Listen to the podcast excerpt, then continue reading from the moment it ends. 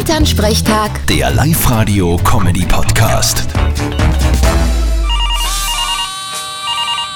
Hallo Mama, Grüß dich, Martin, geht's dir eh gut? Fralli, und war der Oma ihr neuer Freund da? Ja, sowieso.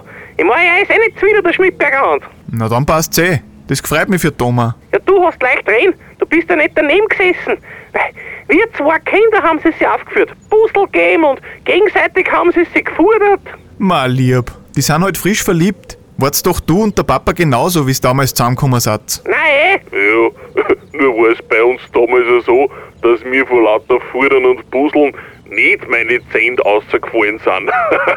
Ja, direkt ins Erdäpfelpüree sind sie ihm reingefallen. Und Thomas hat's genommen und in den Most reingehalten zum Anwaschen und hat auch noch gelacht dabei. Na, weh. Ah geh, tu nicht so. Seid's lieber froh, dass ihr's eure echten Zent noch habt. Vierte Mama. Ja, ja. Vierte Martin.